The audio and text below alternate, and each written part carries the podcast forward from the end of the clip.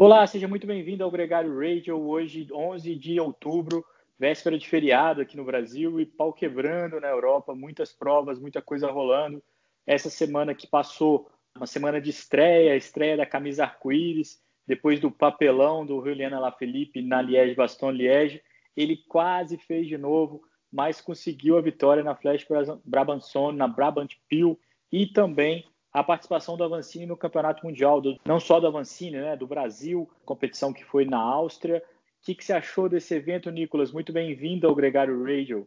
Fala pessoal, bem-vindo ao, ao Gregário do domingo aqui para a gente resumir muita corrida nessa semana, né, Leandro?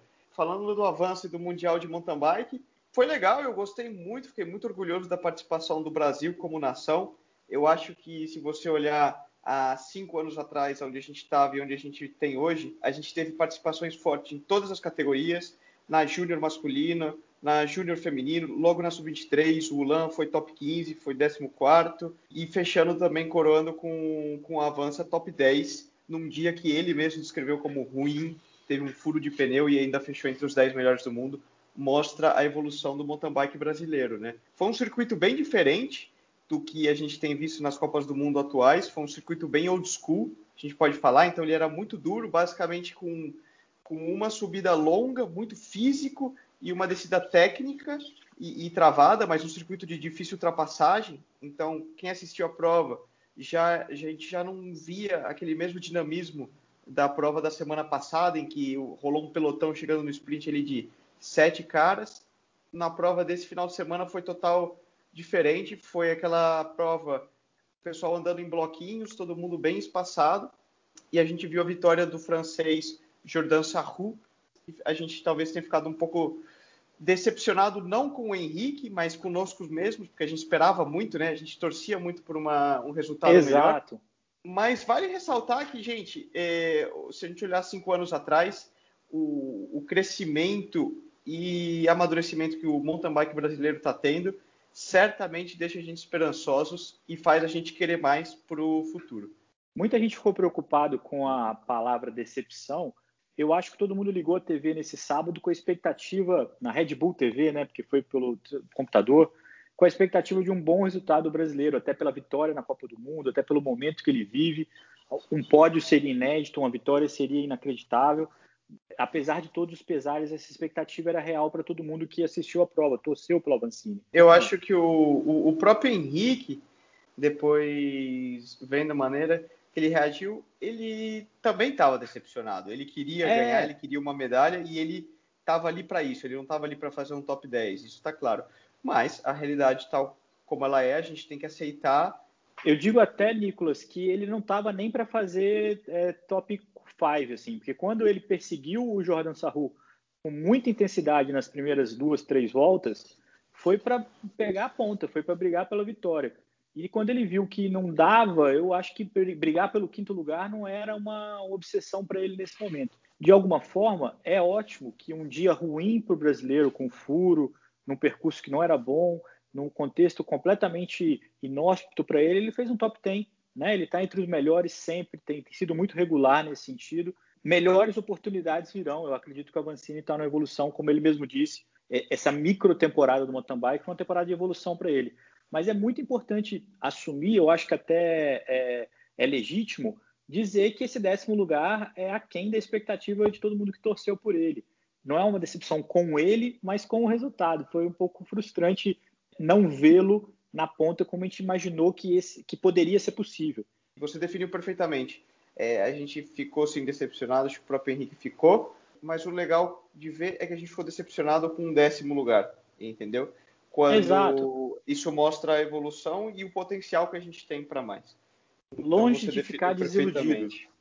Exatamente. ou, ou, de desalentado. Não é, não é, tem boas explicações para esse resultado e tem melhores ainda para acreditar que ele vai andar nas cabeças novamente, ele vai conquistar resultados melhores ainda por vir. Essa é a nossa torcida, o que ele fez esse ano de movimentar a galera, de envolver todo mundo. Eu acho que muito mais gente que nunca assistiu mountain bike assistiu prova esse final de semana no Campeonato Mundial. Mas, Nicolas, vamos fechar esse parênteses do mountain bike aqui, o Vancini, o Malacarne, a Juju Morgan, o, o Lan, esses ciclistas andaram muito mesmo, foi muito legal ver a maturidade do ciclismo do mountain bike brasileiro, mas a gente tem que falar das outras provas também. Nesse domingo teve a Gent-Wevelgem, um evento marcado pelo encontro entre o Van Aert e o Mathieu Van Der Poel nas provas belgas, né, nas clássicas, e que teve um desfecho até previsível, um ficou marcando o outro, a prova aconteceu paralelamente a isso, vitória do ex-campeão mundial, o dinamarquês Mads Pedersen eu achei que é uma prova que eu conheço muito bem.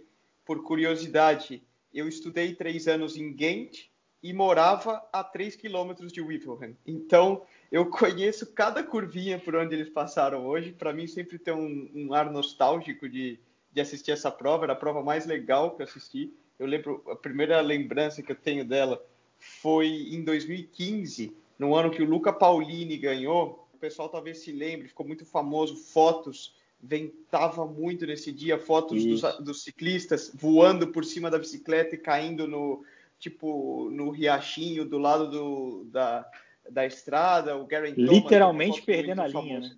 Literalmente. Então eu tenho bons recordos dessa dessa prova como telespectador, infelizmente ainda não competi. Quem sabe um dia está na minha lista. E o que eu posso falar, eu assisti hoje a prova, foi justamente isso. Havia um embate muito grande, tanto pela mídia belga, né, mídia belga e holandesa, que coloca muita pressão em cima das clássicas, dessa disputa, Wout van Aert versus Mathieu van der Poel, os dois que vinham em bom estado de forma, né? E, e foi o que rolou. Eles ficaram se marcando, o Wout van Aert atacava, tentou soltar a todos, o van der Poel vinha junto, os dois eram claramente os dois mais fortes da prova. E sem desmerecer, a falta de um quilômetro, dois mais ou menos, quando vinha um grupo selecionado ali de mais ou menos oito ou nove ciclistas, onde estavam o Wout van Aert e o Mathieu van der Poel, os dois ficaram se marcando, saiu um, um, outro corte onde quatro ciclistas foram na frente, dentre eles o dinamarquês Pedersen, que era o ex-campeão mundial, né, antes do Julian Lafilippe, enquanto o Van der Poel e o Van Aert ficavam um olhando para a cara do outro, esses quatro abriram e mérito chapou para o dinamarquês que arrematou mais uma. E eu achei muito legal, né? Porque ano passado, quando ele ganhou o Mundial, ele ainda era um pouco desconhecido. E todo mundo falou: ah, foi uma zebra, talvez ele não ande tanto, não sei o quê.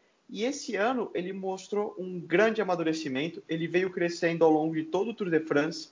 A gente lembra na Champs-Élysées ele fez segundo e agora ele está fechando esse bom estado de forma e mostrando que ele não foi uma zebra. Ele ganhou a etapa no Big Bang Tour e agora arremata com uma clássica de muito peso que é a Gent Weevil. Eu gosto muito dele, gosto, aliás, eu gosto quase todo ciclista das clássicas da equipe Trek.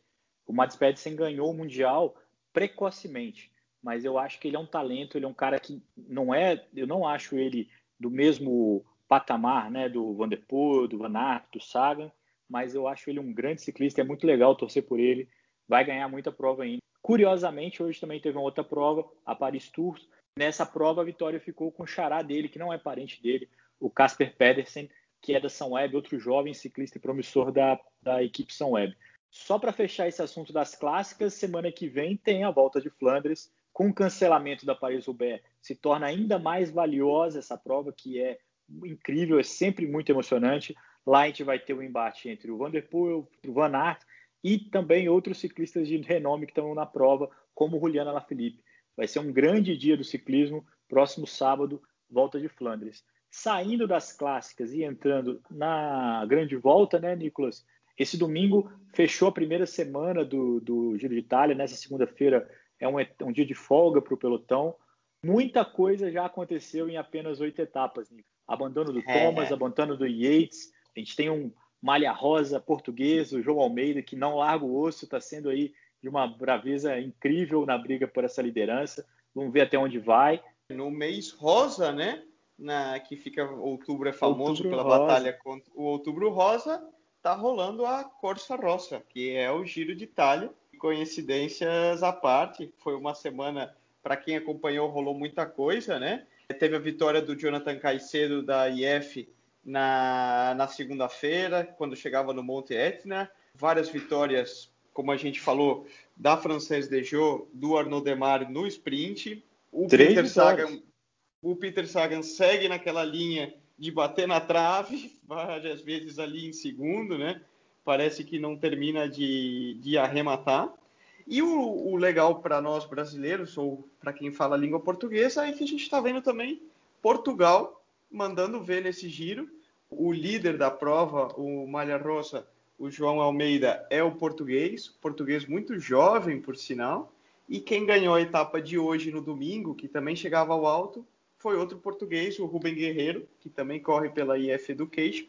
Então a gente está vendo aí uma nação diferente, né? Dominando essa primeira, essa primeira metade da prova. Uma curiosidade, Leandro: tanto o Caicedo, como o Rubem Guerreiro, como o João Almeida, que é o líder da prova, o tal Gelgan Hart, que hoje a gente viu atacando, atleta da Sky e recuperando um pouco de tema, todos eles vieram da mesma equipe de formação.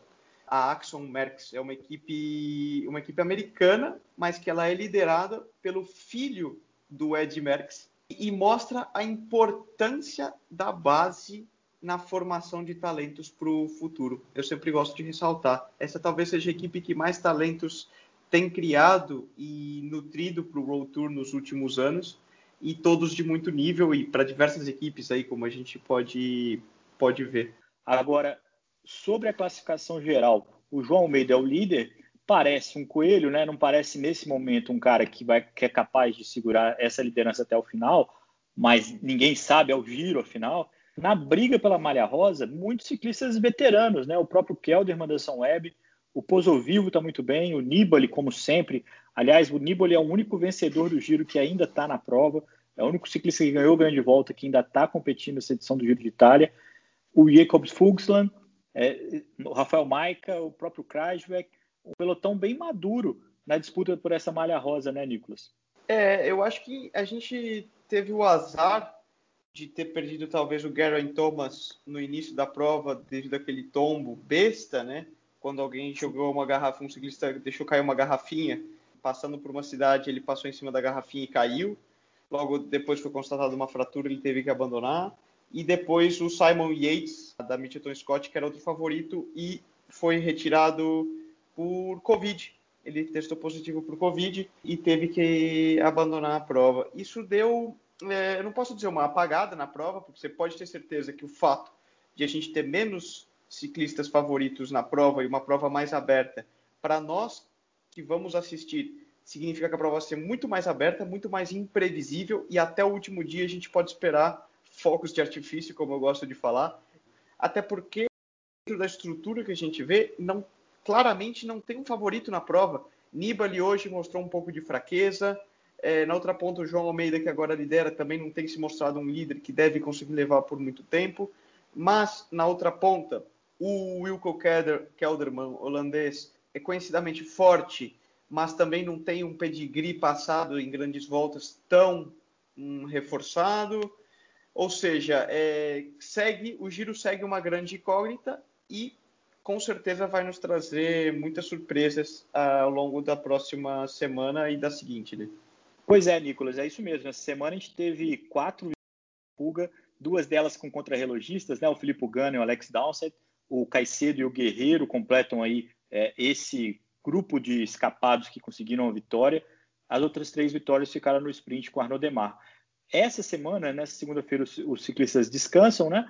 E a partir de terça-feira eles retomam com um percurso que vai ser bem é, de transição, como o próprio Moina disse no Gregário Cycling, é cheio de armadilhas, não, não tem nada fácil, não tem nada simples, mas sem muita montanha logo no começo da semana, a decisão começa a partir de sexta-feira com o contra-relógio em Valdo Biadene, que aí já começa a consolidar o embate entre os principais favoritos pela camisa rosa.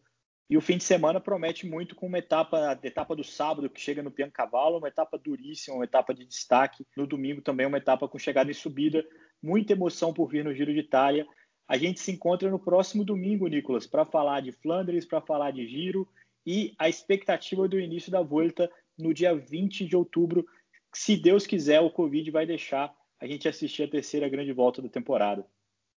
Isso aí, vamos seguir rodando que ainda tem muito quilômetro para percorrer nesse pelotão aqui. Um grande abraço para todo mundo. A gente se fala no próximo domingo, Gregário Radio, com mais informações e mais comentários aí do, de tudo que rolou do calendário profissional do ciclismo mundial. Um abraço.